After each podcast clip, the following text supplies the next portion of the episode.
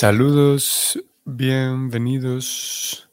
Continuamos con el texto 41 en el capítulo 18. Om Namo Bhagavate Vasudevaya. Om Namo Bhagavate Vasudevaya. Om Namo Bhagavate Vasudevaya. Nishamya Saptam Matadaram Narendram Sabramanodnatmayam Avyanandat Ahovatammo Mahat Adyate Kritam Alpiyasi Damodritam La traducción es la siguiente. El padre oyó de labios de su hijo que el rey había sido maldecido, aunque nunca debió haber sido condenado, pues era el mejor entre los seres humanos.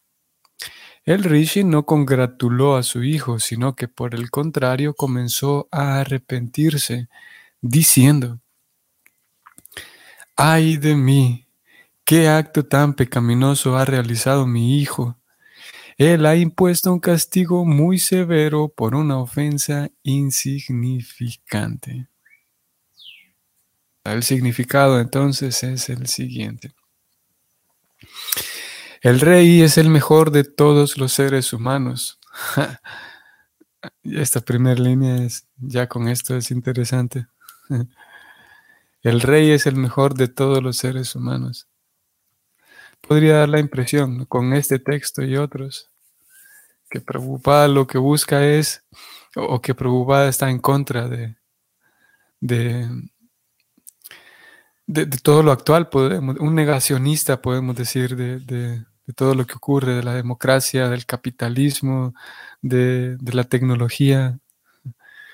Habrá ocasiones en donde se percibe así, se percibe a un Prabhupada que y, habrá quienes perciben que, la misión de Prabhupada es eso, ir, ir, en contra de todo, ir en contra de la tecnología, ir en contra de, los químicos en los alimentos, ir en contra del avance, ir en contra del conocimiento material, ir en contra de la, la, democracia incluso, ya que Prabhupada acaba de decir que aquí, aquí que el rey es el mejor de todos los seres humanos.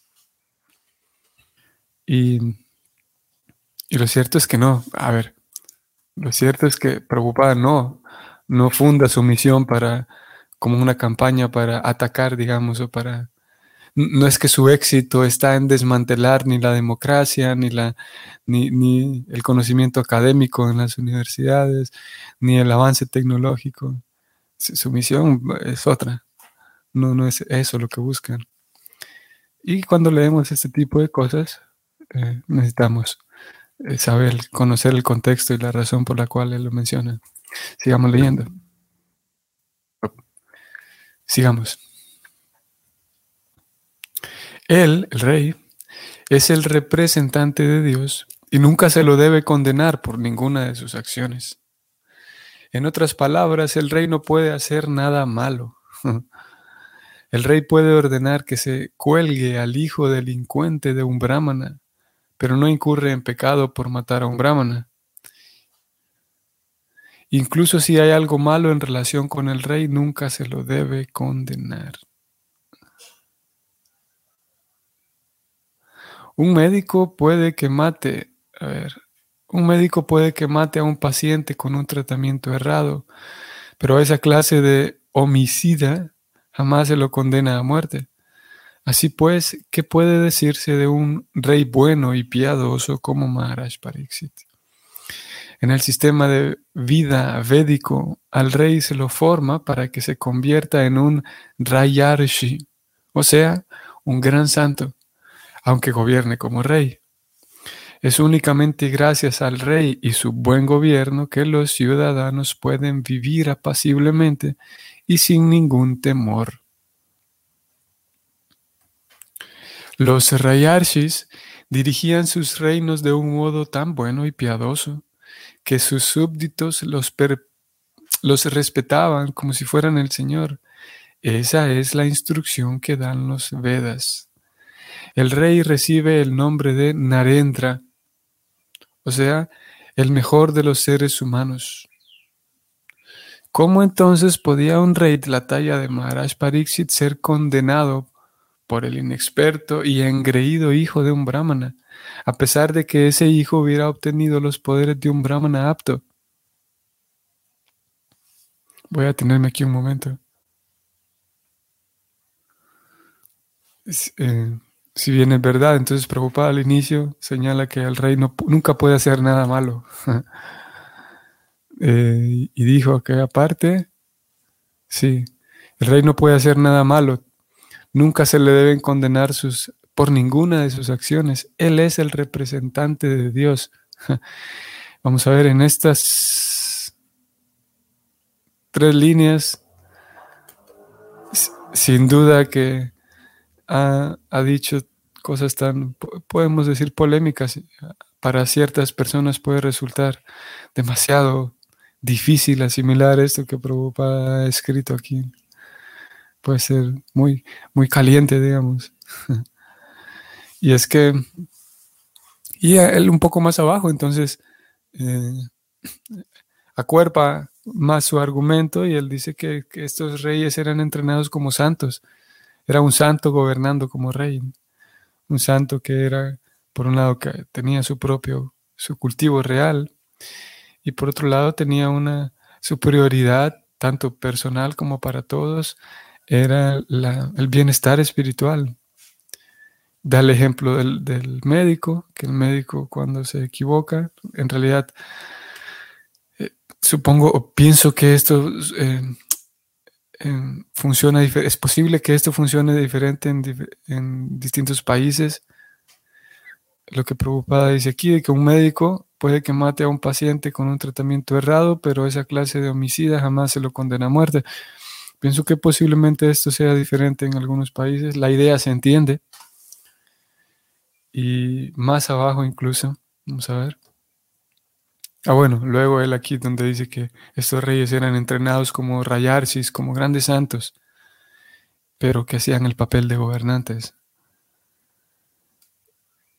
Y nosotros podemos, si bien es verdad, estamos ahora distantes ya de las monarquías y de alguna manera la percepción general, digamos, que hay de las monarquías eh, no es muy buena, específicamente nosotros con la historia, digamos, la historia de, estos países latinos o Latinoamérica, es que hubo todo un gran intento y peleas y lucha para por fin eh, dejar de ser colonia, la, colonia de, la corona.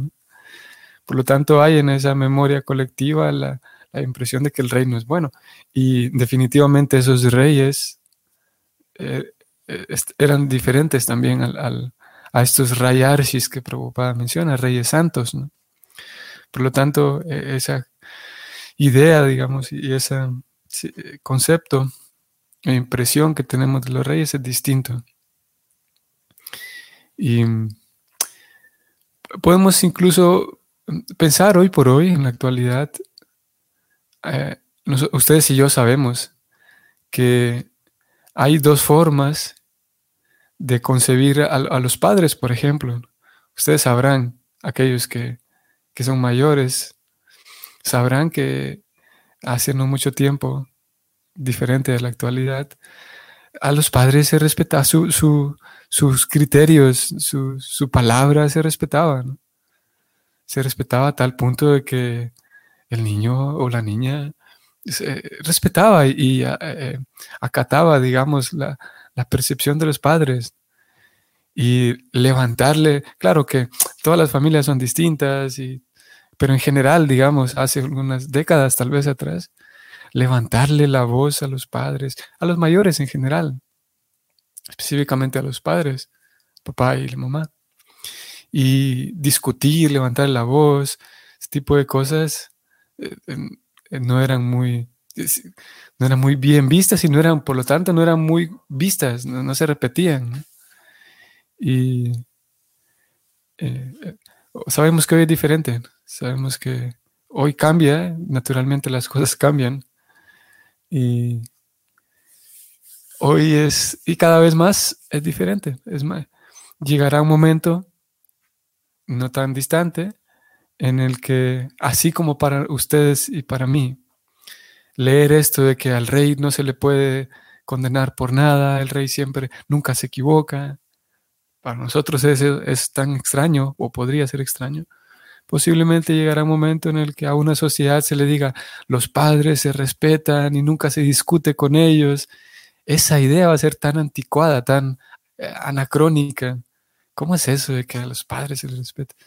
Porque cada vez eh, esa idea se pierde. Si bien es verdad, en algún momento fue algo tan, para, ustedes y para mí es algo de alguna manera reciente. Pero con el paso del tiempo, como digo, eso, esa idea de que a los padres se les respeta, no se discute con ellos, y etcétera, eh, va a ser tan, como digo, anacrónica. Algo similar, entonces, lo que ocurre con este argumento que Prabhupada aquí presenta de los reyes. Y el rey recibe el nombre de Narendra, el, mejor de los seres humanos. Y el punto aquí que está tratando de señalar es que para Parixit hubiera sido tan fácil simplemente eh, conseguir un castigo para el niño. Y todo el mundo hubiera entendido, para todos, incluso para el papá del niño, fue evidente que este niño está actuando mal. Por lo tanto, si el rey hubiera conseguido un castigo para el niño, nadie se hubiera opuesto, ni siquiera el padre. El padre mismo, que era la primera persona a quien se hubiera opuesto al castigo que el rey hubiera dado al niño. Eh, él era la primera persona que se dio cuenta que este niño está, como preocupada, dice aquí, inexperto y engreído. Pero Parixit decidió no conseguir ningún castigo para el niño. Ok, sigamos con la segunda parte del significado. Puesto que Shamika Rishi era un brahmana bueno y con experiencia, vean nuevamente aparece aquí la experiencia en el mismo significado, en contraste con el niño inexperto y engreído.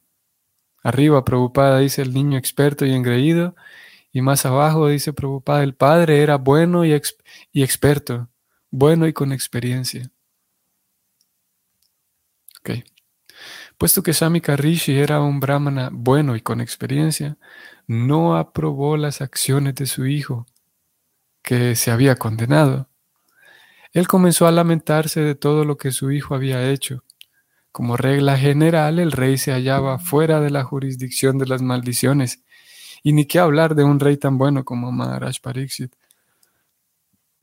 La ofensa del rey era de lo más insignificante y que fuera condenado a muerte era sin duda un pecado muy grande en el que había incurrido Sringi.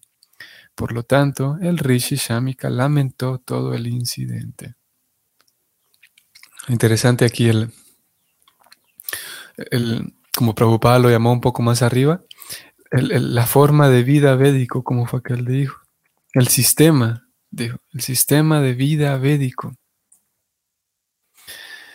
dentro de ese sistema de vida védico que leímos un poco, tuvimos aquí un, una pequeña pista de cómo es en ese sistema de vida védico los niños que, iban a terminar siendo reyes en el futuro tenían cierto entrenamiento.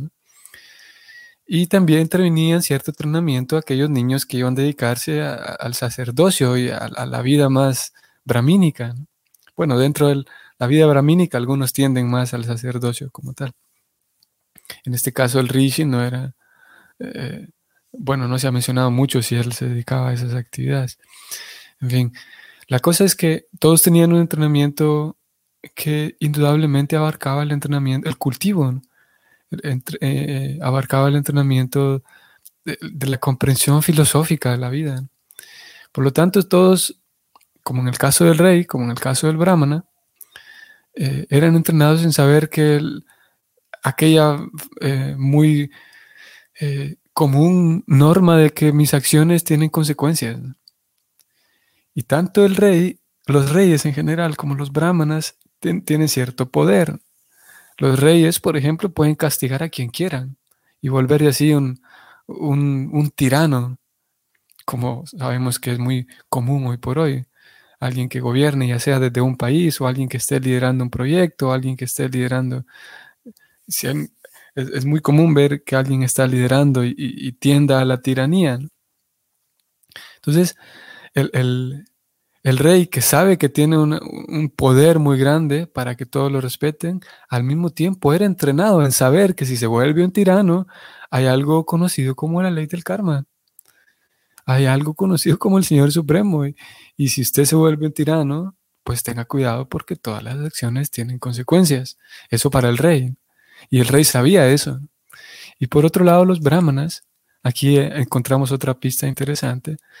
Encontramos al padre del niño, como Prabhupada dice, bueno como era y experto como era, sabía muy bien que si un brahmana que, debido a que el brahmana se dedica al estudio, muy dedicado a las actividades, eh, eh, a, las austeridades, por lo tanto, consigue una, cierta, cierto poder brahmínico, que hace unos días leímos que Prabhupada lo llamó, así como lo llaman las escrituras, el Brahma Tellas, que es una cierta fuerza, una, cierta eh, fuerza de, voluntad, fuerza para influir en otros incluso. Y, y los brahmanas saben, a lo largo de las escrituras vemos tanto las escrituras Vaishnavas, como el caso del, del Bhagavatam, como otras escrituras también védicas que relatan incidentes, vemos como los brahmanas tienen definitivamente esa capacidad de dar una bendición, por ejemplo, un, rishi que puede dar una bendición, porque ese Brahma Tellas, al dar la bendición, eh, descarga, podemos decir, o, de acuerdo cómo funciona como describe el funcionamiento eh, metafísico, el funcionamiento sutil de la vida, eh, como lo describen estos libros, es que si yo recibo la bendición de un brahmana, debido a, su dedicación a las cosas espirituales, ese brahmana puede ejercer una, influencia sobre mí, sus buenos deseos, su bendición. Y lo mismo al revés, una maldición. Por lo tanto, el hecho del niño aquí estar maldiciendo a alguien no era algo nuevo, era algo que, que los brahmanas podían hacer, porque habían cultivado esa capacidad de ejercer sobre la vida de otro, con una bendición o con una maldición. Pero, aquí viene eh, el pero, así como los reyes aprendían que si, si vuelven un tirano, haciendo abuso de su poder, van a tener consecuencias, asimismo los brahmanas aprendían que si hacen mal uso de ese brahmateas, esa influencia que ellos tienen sobre otros, si ellos hacen mal uso, eh, ahí van a tener una consecuencia también. Y la consecuencia, así como con el rey, volverse un tirano, el resultado es, es duro porque está haciendo un abuso de un poder. Similarmente el brahmana. El brahmana sabía que si, hacía un abuso de ese brahma tellas, eh, había un, resultado que era mayor, eh, más duro, porque estaba haciendo un abuso de poder. Entonces el, brahmana, el padre del niño, por esa razón se lamenta, porque sabe que, como aquí preocupada dijo el niño inexperto, inexperto y engreído, todavía no había aprendido esto, de que hacer un abuso de ese poder trae una consecuencia difícil, una consecuencia más dura incluso, más dura que a un simple, que a un simple malhechor, que a un simple, eh, eh, incluso un asesino, digamos. Porque se está hablando aquí de alguien que tiene poder y sabe bien eh, eh, el, poder que tiene, sabe bien que ese poder es para ayudar a otros y lo utiliza para dañar. Y específicamente aquí, el, el niño entonces ha condenado a muerte, algo muy cruel por una ofensa pequeña, a un rey muy bueno, a un rey que en realidad, de acuerdo al relato que estamos leyendo, en realidad gracias a ese rey es que se estaba deteniendo la influencia, em, la influencia extendida de Cali, gracias a, la, capacidad que tenía ese rey, que era Parixit. Parixit estaba funcionando, estaba sirviendo como contención, estaba conteniendo allí el, sufrimiento para toda la sociedad, el sufrimiento debido a la presencia de Cali. Parixit había logrado ser, contención para Cali. Pero aquí entonces tenemos a un niño que lo que hace es maldecir a ese paríxito, o sea, quitar esa contención y de ahí en adelante Cali entra eh, por todos lados y para todos lados. Que como ya sabemos, el niño tampoco es aquí no, escapa al plan del Señor. En realidad es debido a que así es como tenía que funcionar. Cali de alguna manera tenía que entrar. Entonces el padre se lamenta debido a eso, porque sabe, sabe lo que es ese mal uso del poder bramínico que el niño estaba haciendo. Saludos Jesús Matilde, voy a leer su comentario. Se dice que un devoto solo permite lo que su maestro espiritual dice. Ah, perdón, perdón, solo dice que un devoto solo repite lo que su maestro espiritual dice. ¿Cómo saber si estamos faltando a esta norma si nos atrevemos a interpretar las palabras de Prabhupada? Hmm. Es, es, una, es una pregunta necesaria.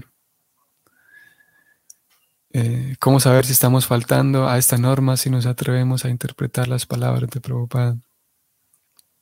Sí, podemos decir aquí varias cosas. Una es que en la obra de Prabhupada, principalmente en los libros de Prabhupada, vemos que eh, Prabhupada repite ciertos temas y aquellos temas que él repite y, que podemos apreciar la importancia que él le da a esos temas, por ejemplo, la importancia que le da al hecho de que no hay muchos dioses, hay la suprema personalidad de Dios, por ejemplo, uno de los temas.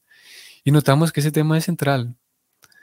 Y en el tema de si hay Dios o dioses, no hay espacio aquí para la interpretación, porque Prabhupada lo repite tanto y es tan experto que, que viene, lo introduce una y otra vez.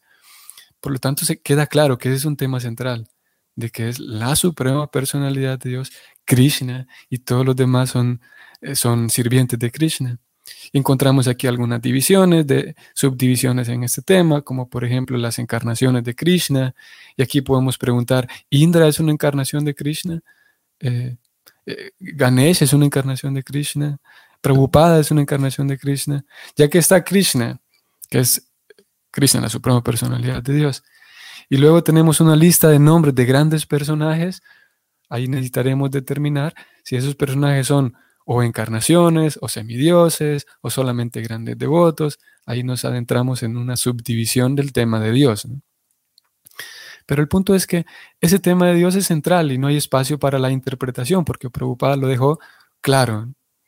Otro tema que Prabhupada dejó claro y que no hay espacio a la interpretación es qué rol tiene el alma. Prabhupada dice, el alma es un eterno sirviente de Dios. No hay forma de, si uno lee por lo menos la guita completa, uno se da cuenta de que Prabhupada no deja espacio para la interpretación de que, ¿será que el alma en algún momento se vuelve Dios? No, él lo aclara, ¿no? Y es otro tema central. Por lo tanto, en los temas centrales, Prabhupada, experto como es, no deja espacio a ninguna interpretación, a que se interpreten sus palabras. Y, y queda fundamentada. Las bases filosóficas quedan fundamentadas.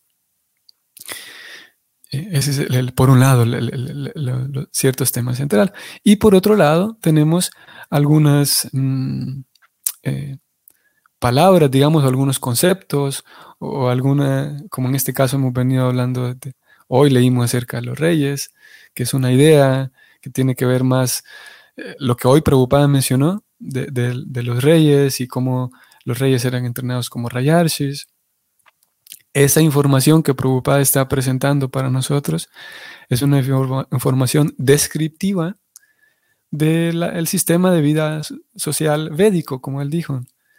Es una información descriptiva que, por ejemplo, eh, puede estar presente, que podemos prescindir de, ella, digamos. Prabhupada aquí introduce, por ejemplo, el asunto de que los reyes eran entrenados como, como rishis. Ese dato, esa información, puede estar presente, digamos, o puede estar ausente del estudio del bhakti y aún así la persona entenderá quién es Krishna. Aún así la persona entenderá que el alma tiene que servir a Dios. Aún estando presente o ausente esta explicación que él dio de lo cómo los reyes eran entrenados. Ya que esa es una información, como digo, simplemente descriptiva que acompaña un poco todo el relato que, que estamos leyendo. En esa información que es descriptiva y que no es central, entonces aquí hay una oportunidad, eh, sí, hay una oportunidad, podemos decir, hay un espacio para entonces tratar de contextualizar, tratar de comprender, tratar de, interpretar incluso o tratar de entender el contexto en el cual el Prabhupada está viviendo y la razón por la cual está mencionando él esto. Aquí sí hay un espacio para tratar de comprender desde diferentes puntos de vista las palabras de Prabhupada.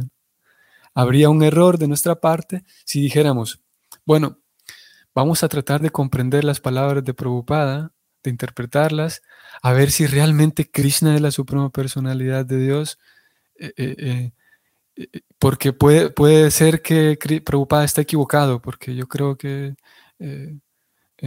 Shiva es la suprema. Incluso en ese caso, Incluso a pesar, si fuera el caso que nosotros digamos, voy a ver si, si realmente Prabhupada está acertado y a ver si realmente Krishna es la suprema personalidad de Dios, aún así si ese fuera el caso, también estaría bien, ¿no? En algunas ocasiones, e, en, en, los intercambios que Prabhupada tuvo con algunos de sus discípulos o algunos invitados, Prabhupada invitaba a eso, invitaba a que sus propias palabras fueran, fueran analizadas, fueran, no fueran tomadas a la ligera fueran eh, eh, em, simplemente tomadas a ciegas. Así que el, eh, mismo como maestro espiritual, por un lado, espera que el discípulo tenga una, un oído crítico, digamos, y, con, sí, con cierto criterio trate de digerir aquellas palabras. Al mismo tiempo, el, en el acto mismo de, con, con, una con razón y con crítica leer esas, esas enseñanzas de Prabhupada, entre más eh, le pongamos atención, entre más tratemos de encontrar eh, espacio, entre más tratemos de encontrar eh, lagunas, incoherencias, entre más agudos seamos con, nuestros, con nuestra visión, más nos daremos cuenta que esa filosofía presentada por Prabhupada es sólida, que no tiene esas, no tiene incoherencias, no tiene espacios para la duda, no tiene lagunas, por esa razón, Prabhupada abre esa puerta, dice, si alguien quiere ser crítico y, ser así muy, muy riguroso con esta filosofía, hágalo, él dice. Porque entre más, como digo, entre más crítico sea la persona, más rápido se dará cuenta de que no hay, no hay espacios en blanco en esta filosofía. Así que el, el interpretar, el interpretar las palabras de Prabhupada, ¿cómo saber si estamos interpretando o no? Como digo, no hay posibilidad para interpretar cuando él deja bien claras las bases, sentadas las bases que dan fundamento en sí a la práctica del Bhakti. Y nosotros como estudiantes, por esa razón, él pide que leamos los libros, porque en aquel momento en que nosotros escuchemos a alguien que, que está haciendo una interpretación de Prabhupada, que está tratando de interpretar las bases que ya fueron sentadas por él, si nosotros eh, comprendemos esas bases, podemos, podremos eh, identificar cuando alguien está dando su interpretación. Podremos, pero para eso hace falta entonces conocer aquellos conceptos básicos que Prabhupada vino a entregar. Y si los conocemos, entonces sabremos que cuando escuchemos a alguien, podremos determinar si la persona está eh, hablando alineado con la, con la filosofía de Prabhupada. Y podremos entonces estar eh, sí, más protegidos. Si desconocemos esas bases, entonces podríamos comprar, digamos, podríamos, sí, comprar la idea, la interpretación que otro está haciendo de la filosofía de conciencia de Krishna. También conociendo esas bases, podremos estar también seguros y tranquilos de que las, los temas secundarios, como, como es el caso de lo que leímos hoy del rey, y etcétera, el, estudio, eh, el entrenamiento que el rey tenía, etcétera. Si conocemos las bases, podemos entonces estar tranquilos que en temas secundarios, como en el asunto del rey, eh, se puede hacer esa contextualización, se puede hacer esa, tratar de, de como digo, eh, de comprender y, tratar de contextualizar por qué, por qué razón Prabhupada está mencionando esto y lo otro. Y, así también eh, eh, podemos estar más protegidos de no volvernos, como decía al inicio, no volvernos simplemente mm, seguidores ciegos, que era algo que también Prabhupada esperaba que, no ocurriera, intentaba evitar de no, no, volvernos simplemente en el intento de ser fieles a Prabhupada, memorizar cada una de las palabras, cada una de las comas, y, y eso tampoco funcionaría. Mm, en, en, algún momento, en algunas ocasiones, a un par de discípulos, a varios discípulos, Prabhupada les escribe, les dice que por favor traten de asimilar esta filosofía y luego ustedes explíquenla con sus propias palabras a las personas. Eh, explíquenlas como ustedes la comprendieron.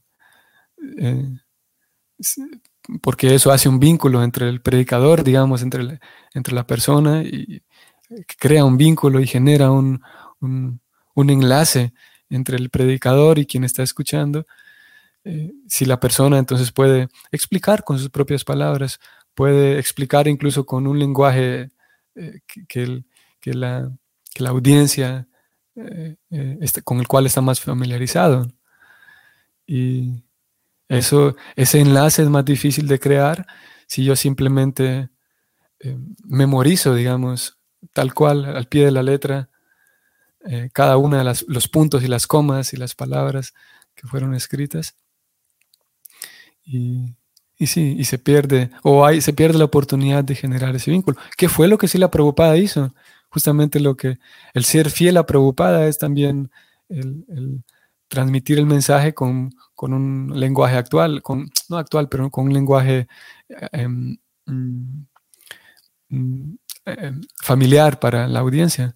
Si la Prabhupada con tanta frecuencia hablaba, por ejemplo, ponía ejemplos de, cuando hablaba con sus discípulos, ejemplos del presidente Nixon, por ejemplo, que quien estaba en ese momento. Y él ponía, trataba de, poner ejemplos que sus estudiantes, los chicos, entendieran. Fiel a la filosofía de su maestro espiritual, sin cambiar la filosofía, los puntos básicos, pero ponía ejemplos eh, que, los jóvenes entendieran en ese momento. Así que esas son algunas cosas que puedo decir en relación al, al cómo saber si estamos faltando a la norma de interpretar las palabras de Prabhupada. Se dice que un devoto solo repite lo que su maestro espiritual dice. Eh, sí. Si, si, un devoto solo repite lo que su maestro espiritual dice, en el caso nosotros tendríamos que ver qué es lo que Prabhupada dice. Y Prabhupada dice que hablemos a la audiencia con nuestras propias palabras.